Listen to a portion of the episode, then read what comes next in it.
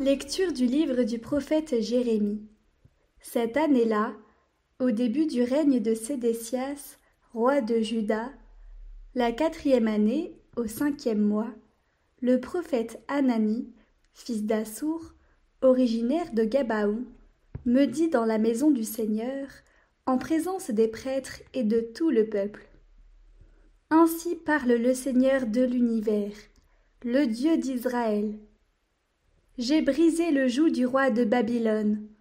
Dans deux ans, jour pour jour, je ferai revenir en ce lieu tous les objets de la maison du Seigneur que Nabuchodonosor, roi de Babylone, a enlevés pour les emporter à Babylone. Je ramènerai ici Jéconias, fils de Joachim, roi de Juda, avec tous les déportés de Juda qui sont partis à Babylone, oracle du Seigneur, car je vais briser le joug du roi de Babylone. Le prophète Jérémie répondit au prophète Anani en présence des prêtres et de tout le peuple qui se tenait dans la maison du Seigneur. Il lui dit Amen. Que le Seigneur agisse ainsi. Que le Seigneur accomplisse ta prophétie qu'il fasse revenir de Babylone les objets de la maison du Seigneur et tous les déportés. Cependant, écoute bien cette parole que je vais te faire entendre, à toi et à tout le peuple. Les prophètes qui nous ont précédés, toi et moi, depuis bien longtemps, ont prophétisé contre de nombreux pays et de grands royaumes la guerre, le malheur et la peste. Le prophète qui annonce la paix n'est reconnu comme un prophète vraiment envoyé par le Seigneur que si sa parole s'accomplit. Alors le prophète Anani enleva le joug que le prophète Jérémie s'était mis sur la nuque, et il le brisa. Et Anani déclara en présence de tout le peuple Ainsi parle le Seigneur. De la même manière, dans deux ans, jour pour jour, je briserai le joug de Nabuchodonosor, roi de Babylone, pour en délivrer toutes les nations. Alors le prophète Jérémie alla son chemin. La parole du Seigneur fut adressée à Jérémie, après que le prophète Anani eut brisé le joug qui était sur sa nuque. Va dire à Anani, Ainsi parle le Seigneur. Tu as brisé un joug de bois, mais à sa place tu feras un joug de fer. Car ainsi parle le Seigneur de l'univers, le Dieu d'Israël. C'est un joug de fer que je mets sur la nuque de toutes ces nations, pour qu'elles servent Nabuchodonosor, roi de Babylone. Et elles le serviront. Je lui ai donné même les bêtes sauvages. Le prophète Jérémie dit alors au prophète Anani Écoute bien, Anani, le Seigneur ne t'a pas envoyé, et toi tu rassures ce peuple par un mensonge. C'est pourquoi ainsi parle le Seigneur. Je te renvoie de la surface de la terre. Tu mourras cette année, car c'est la révolte que tu as prêchée contre le Seigneur. Le prophète Anani mourut cette même année, au septième mois.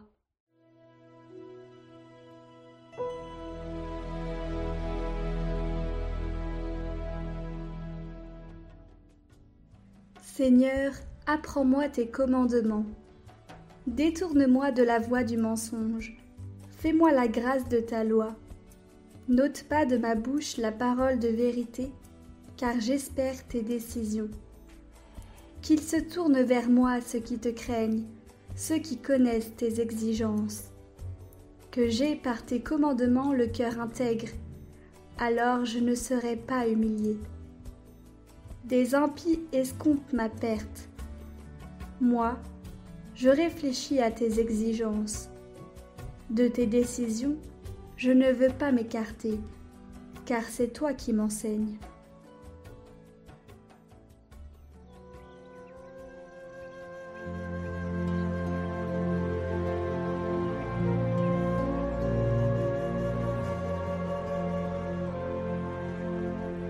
Évangile de Jésus-Christ selon Saint Matthieu. En ce temps-là, quand Jésus apprit la mort de Jean le Baptiste, il se retira et partit en barque pour un endroit désert, à l'écart. Les foules la prirent, et quittant leur ville, elles suivirent à pied. En débarquant, il vit une grande foule de gens. Il fut saisi de compassion envers eux et guérit leurs malades. Le soir venu, les disciples s'approchèrent et lui dirent L'endroit est désert, et l'heure est déjà avancée. Renvoie donc la foule, qu'ils aillent dans les villages s'acheter de la nourriture. Mais Jésus leur dit Ils n'ont pas besoin de s'en aller. Donnez-leur vous-même à manger. Alors ils lui disent Nous n'avons là que cinq pains et deux poissons. Jésus dit Apportez-les-moi. Puis, ordonnant à la foule de s'asseoir sur l'herbe, il prit les cinq pains et les deux poissons. Et levant les yeux au ciel, il prononça la bénédiction. Il rompit les pains, il les donna aux disciples, et les disciples les donnèrent à la foule. Ils mangèrent tous, et ils furent rassasiés. On ramassa les morceaux qui restaient, cela faisait douze paniers pleins. Ceux qui avaient mangé étaient environ cinq mille sans compter les femmes et les enfants.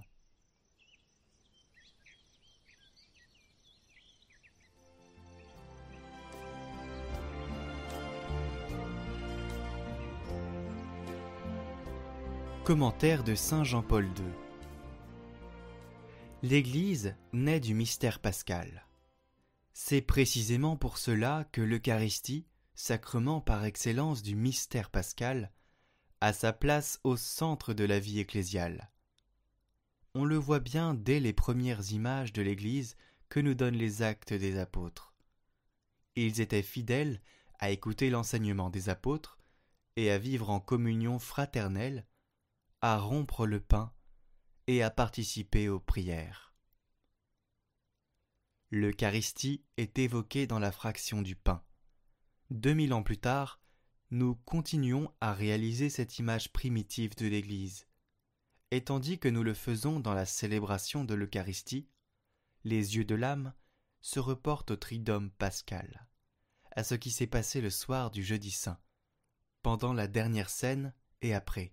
L'agonie à Gethsemane a été l'introduction de l'agonie sur la croix, le vendredi saint, l'heure sainte, l'heure de la rédemption du monde. Heure de glorification. Tout prêtre qui célèbre la messe revient en esprit en même temps que la communauté chrétienne qui y participe, à ce lieu et à cette heure. Mysterium fidei, mystère de la foi. Quand le prêtre prononce ou chante ces paroles, les fidèles disent l'acclamation. Nous proclamons ta mort, Seigneur Jésus, nous célébrons ta résurrection, nous attendons ta venue dans la gloire. C'est l'anamnèse. Par ces paroles ou par d'autres semblables, l'Église désigne le Christ dans le mystère de sa passion, et elle révèle aussi son propre mystère. Ecclesia de Eucharistia, l'Église vit de l'Eucharistie. C'est par le don de l'Esprit Saint, à la Pentecôte, que l'Église vient au jour et se met en route sur les chemins du monde. Il est certain que l'institution de l'Eucharistie au Cénacle est un moment décisif de sa constitution. Son fondement et sa source, c'est le tridome pascal. Mais celui-ci est comme contenu, anticipé et concentré pour toujours dans le don de l'Eucharistie. Dans ce don, Jésus-Christ confiait à l'Église l'actualisation permanente du mystère pascal.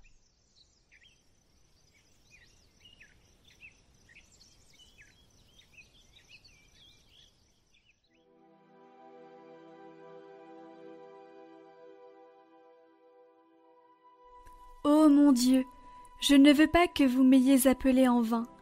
Voici mon cœur, ma volonté, mon corps, mon âme, ma vie, ma mort je vous apporte tout. Je vous l'offre par les mains très pures de votre divine mère et la mienne, par celle de Saint Joseph, votre Père nourricier et mon protecteur.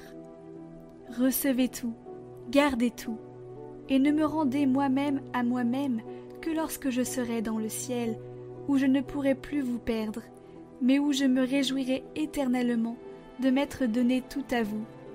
Ainsi soit-il.